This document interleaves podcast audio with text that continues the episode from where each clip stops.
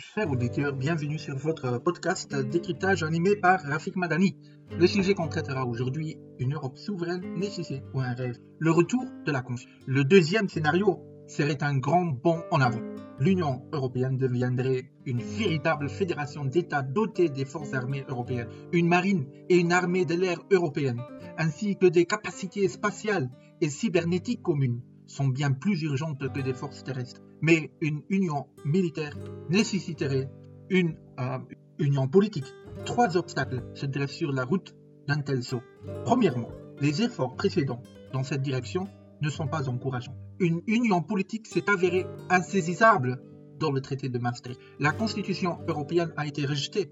La Future Combat Air System sera un test pour savoir si les membres de l'Union européenne peuvent surmonter leurs intérêts nationaux en matière de politique industrielle et de mentalité juste. Et les États espérant contribuer euh, le moins possible tout en recevant le plus en plus de fonds. Deuxièmement, l'OTAN est un succès. Pourquoi? Parce que les États-Unis en sont le leader incontesté. Il n'y a pas de leader équivalent au sein de l'Union. Un leader fort ne peut pas être bricolé en amalgamant euh, euh, deux douzaines de suiveurs faibles à, moins qu'il n'y ait une source d'objectifs stratégiques et de détermination. L'Union européenne restera encombrée des comités sans fin et des responsabilités diluées qui se chevauchent. L'Union agit trop tard, trop timidement, trop cher et avec trop de compromis obscurs. Elle part trop fort et porte un petit bâton. Cette situation est particulièrement gênante lorsqu'il s'agit de défense. La simple européanisation de la défense ne permettra pas de réaliser conjointement ce que les nations européennes sont incapables de faire séparément.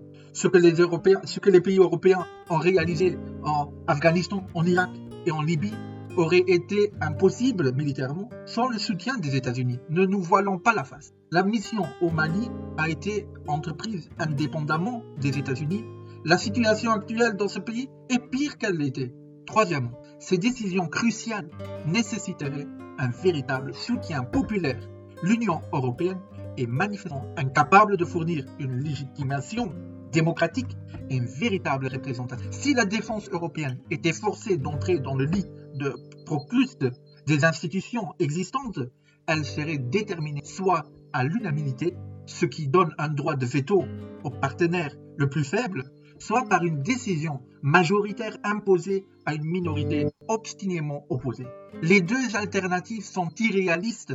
Par conséquent, cette option restera hautement improbable. Pas plus de 10%, au moins pour les 20 à 40 prochaines années.